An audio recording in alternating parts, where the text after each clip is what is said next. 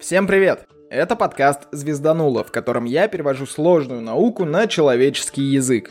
Сегодня продолжаем экскурс во всякие разные молнии. Снова без шубуршунчика, потому что тема все еще легкая, понятная, и вопросы к ней просто-напросто не придумываются. В прошлый раз я очень хотел обрисовать механизм появления молнии, а сегодня обсудим их разновидности – Вроде как не должно быть ничего такого, чтобы вам прям надо было слушать прошлый выпуск, хотя я буду рад, если вы его еще раз послушаете.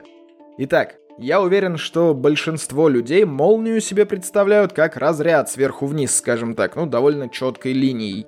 Это молнии облака Земля. Они довольно эффектны, но и обыденны. В ту же категорию можно отнести внутриоблачные молнии. Это молнии между облаками в самом небе и, откровенно говоря, они самые распространенные молнии в мире. В зависимости от географической широты они составляют от половины до 90% всех молний. Но оба этих типа молний происходят на высоте, как правило, не больше 16 километров. А есть ведь еще эльфы, спрайты и всякие джеты. Давайте знакомиться, что ли. Изучены они мало, но минимальное представление и отдельные имена у них уже есть. Понеслась! Самые низкие молнии в высокой атмосфере — это джеты. Фактически, это молния, которая бьет вверх. Длится она доли секунды, а выглядит как довольно узкий конус, направленный вверх. Образуются они в тех же облаках, что и обычные молнии, которые еще называют линейными, но бьют вверх и как будто бы рассеиваются. То есть есть лидер молнии и есть светящийся газ. Получается что-то между очень яркой и огромной кометой и прожектором, как я себе это представляю. В группе ВК будут фотки, заходите посмотреть. По разным источникам джеты достигают высоты в 100 километров. Причем кто-то говорит о том, что на этой высоте джеты только возникают, а кто-то говорит, что это длина самого разряда или конуса, скажем так но большая часть источников говорит, что их высота достигает 70 километров, и это высота, до которой джет э, может дорасти сам по себе, скажем так. Кажется, не видели разноцветных джетов, они всегда синие. Это объясняют ионизацией молекул азота. И тут у многих может возникнуть вопрос, потому что полярное сияние тоже объясняется свечением ионизированного газа и в том числе азота – и дело в том, что когда говорят про сияние, то считают, что ионизированные молекулы азота излучают на длинных волн, соответствующих ближнему ультрафиолету, фиолетовому и зеленому цвету. То есть азот светится фиолетовым и зеленым, ближний ультрафиолет мы вряд ли увидим.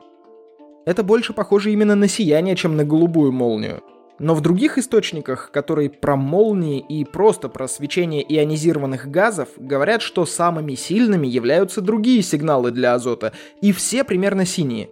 Не знаю, жена умеет различать все эти васильковые от лазурных, но я посмотрел три длины волны, которые выделяются в таких статьях, и они синий, синий и очень синий, как по мне. Думаю, что это зависит от энергии, от всяких температур, давления и других концентраций, там, свойств смеси газов в конкретном месте, в общем, от таких вот тонких величин. Ну ладно, давайте пока просто примем тот факт, что не видели не синих джетов. Погнали дальше, спрайты. Это вспышки холодной плазмы, в которых не наблюдается всяких этих ваших лидеров молний. Все же видели ртутные лампы. Длинная стеклянная трубка, внутри газ, щелкаем выключателем и в газ подается разряд, который его ионизирует. Газ светится. Да, там есть еще люминофор, ближний ультрафиолет, вот эта вот вся история, но по факту газ светится. Ладно, не суть. Собственно, так же и спрайты, как мне кажется. Что интересно, спрайты были теоретически предсказаны в 1924 году. Еще раз. Предсказаны. То есть хрен их так увидишь впервые зафиксировали спрайт аж в 89 году, и то случайно. Тестировали очень чувствительную камеру, и вот, нате вам здрасте, на заднем фоне засекли сорванца. Подняли снимки со спутников и увидели с десяток таких вспышек. Спрайты длятся около 100 миллисекунд, появляются после сильных молний, которые становятся чем-то вроде электрического разряда в ртутной лампе. Эти ребята похожи на медуз, столбы или свечи, собранные вместе в кругу впечатляют диаметры. В длину сами спрайты достигают 60 километров, а в диаметре до сотки. Отдельные свечи, естественно, выглядят поскромнее, но тоже повергают в шок. До 20 километров в высоту. Бьют они на высоте от 55 до 130 километров, что далековато и глазками увидеть такой разряд становится сложновато. Иногда могут хаотично двигаться, так что если кто-то говорит, что видел НЛО, не спешите вызывать дурку, может это был спрайт. Ну и остались эльфы, если мы говорим про молнии.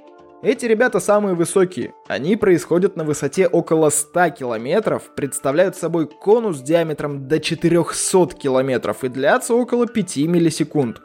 Светится слабо, хрен увидишь. Название представляет собой аббревиатуру, в переводе значит излучение света и очень низкочастотных возмущений от источников электромагнитных импульсов. Часто эльфы появляются вместе со спрайтами, и в итоге это выглядит как огромный такой гриб на 400 километров. На этом список электрических феноменов не заканчивается. В верхних слоях атмосферы есть еще тролли, пикси, зеленые призраки и гномы. Целый зоопарк разноцветных эффектов. Специалисты по большей части считают весь этот мифологический зверинец вспышками ионизированной плазмы и называют их кратковременными световыми явлениями – ну ладно, про всякие виды молний поговорили, а теперь поговорим про еще всякие молнии. Прикиньте, они пока не кончаются. Но вообще сейчас уже будет сильно полегче, можно расслабиться. Есть такое понятие, как грязевая или вулканическая молния. В принципе, это обычная молния, только появляется она не в облаке водяного пара, а в облаке из грязи, пыли, пепла и золы. Вот эта вот вся история вулканическая. А процесс идет точно так же. Облако трется само об себя и появляется статика, которая молнией разряжается. Есть зорницы. Это вспышки света где-то на горизонте. Они беззвучны и происходят чаще всего во второй половине лета.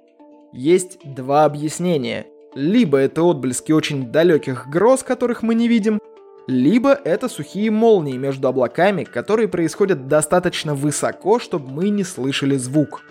Оба варианта имеют подтверждение, оба варианта объяснены, я просто решил уточнить этот момент, раз уж они похожи и исторически назывались одним словом.